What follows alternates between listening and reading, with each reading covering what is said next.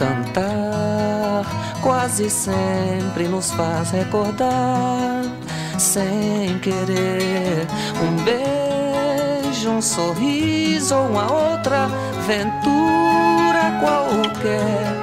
Cantando aos acordes do meu violão é que mando depressa embora a saudade que mora no meu coração. Amigos e amigas, eu queria ser cantor. Efetivamente, eu nunca corri atrás para concretizar esse sonho.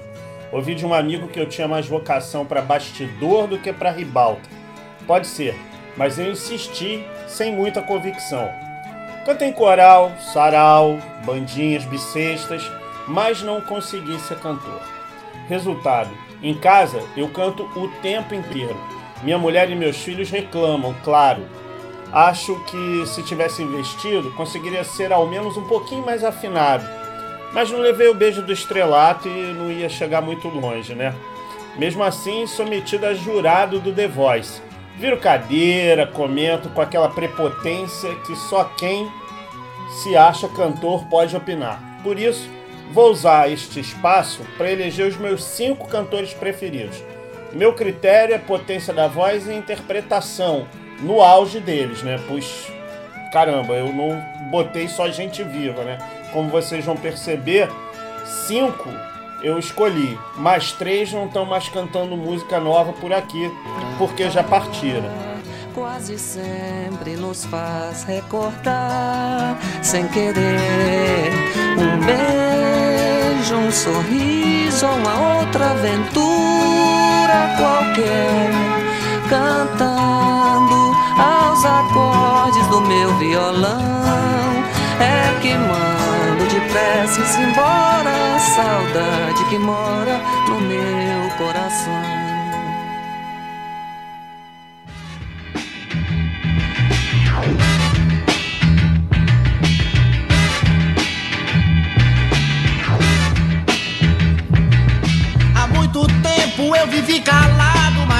Resolvi falar. Chegou a hora, tem que ser agora. E com você não posso mais ficar, não vou ficar, não. Não posso mais ficar, não, não, não. Não posso mais ficar. No meu quinto lugar, eu escalo o Roberto Carlos.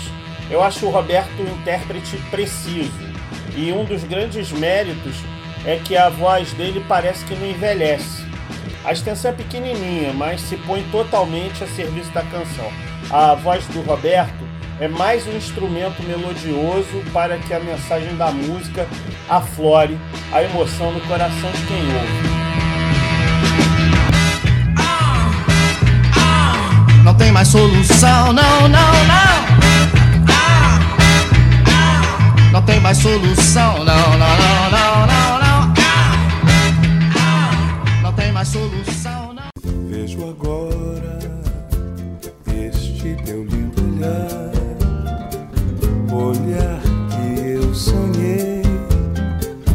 sonhei conquistar e que um dia conquistei. O quarto lugar é para Emílio Santiago.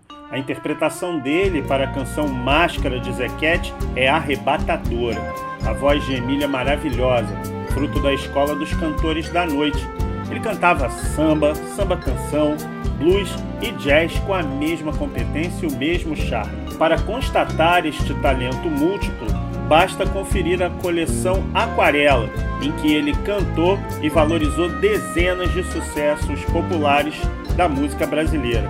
Uma voz que faz muita, mas faz muita falta.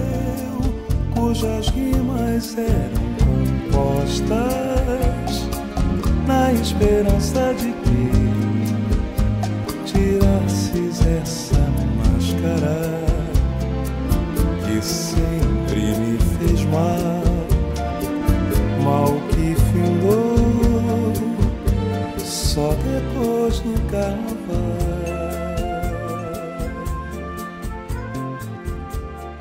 The shadow of your smile when you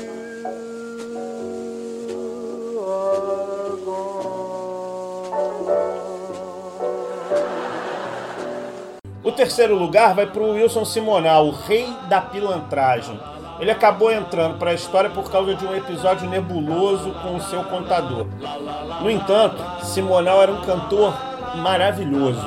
É um realmente uma das grandes vozes que o Brasil já teve, intérprete, dominava o palco, e eu adoro uma interpretação dele para a canção The Shadow of Your Smile, que ele fez ao lado da Sarah Vaughan. É emocionante a divisão que ele faz, rítmica. Ele transformava até o Meu Limão, Meu Limoeiro em canção especial. Isso é puro talento daqueles que nascem de 100 em 100 anos.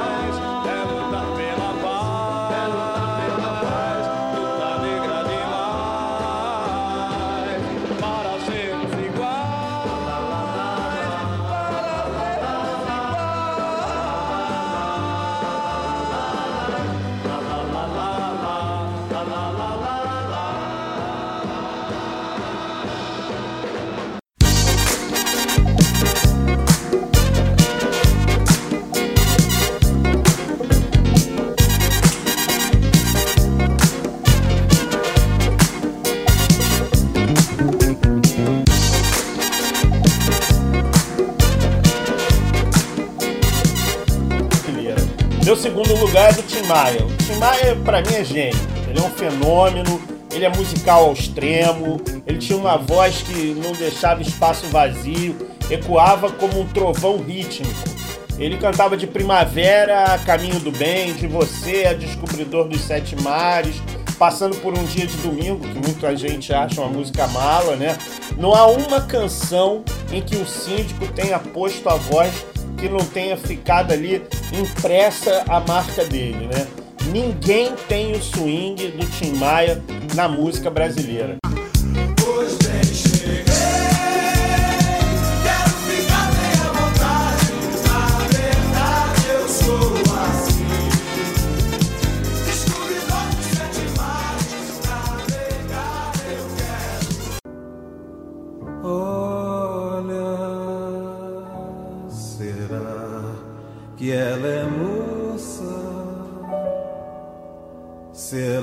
Que ela é triste?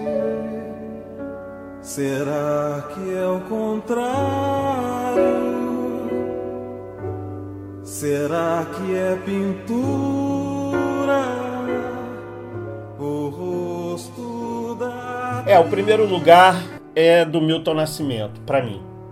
Só ele para cantar Beatriz com todas as armadilhas harmônicas feitas por Chico Buarque e Edu Lobo. Só ele. Só aquela extensão surrealista para dar uma interpretação tão definitiva para aquela canção. Só Milton Nascimento para cantar Nuvem Cigana, só Milton para cantar a Canção da América ou para soltar a voz em Travessia.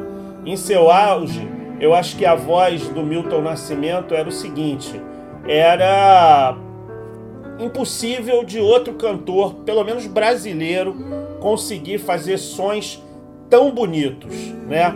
Eu acho que a voz do Milton Nascimento é um dos, é um dos sons mais bonitos que Deus permitiu aos ouvidos humanos. Quando eu disse que queria ser cantor, na verdade eu queria ser o Milton Nascimento. Porque se é para sonhar, a gente tem que sonhar em ser o melhor, né? Então, Milton Nascimento para todas as horas. Será que é uma estrela? Será que é mentira? Será que é comédia?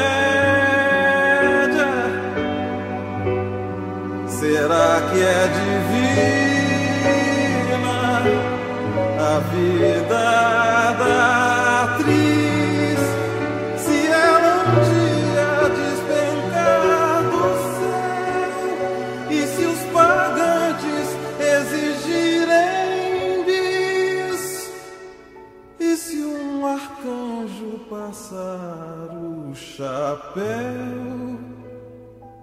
E se eu pudesse entrar na sua vida.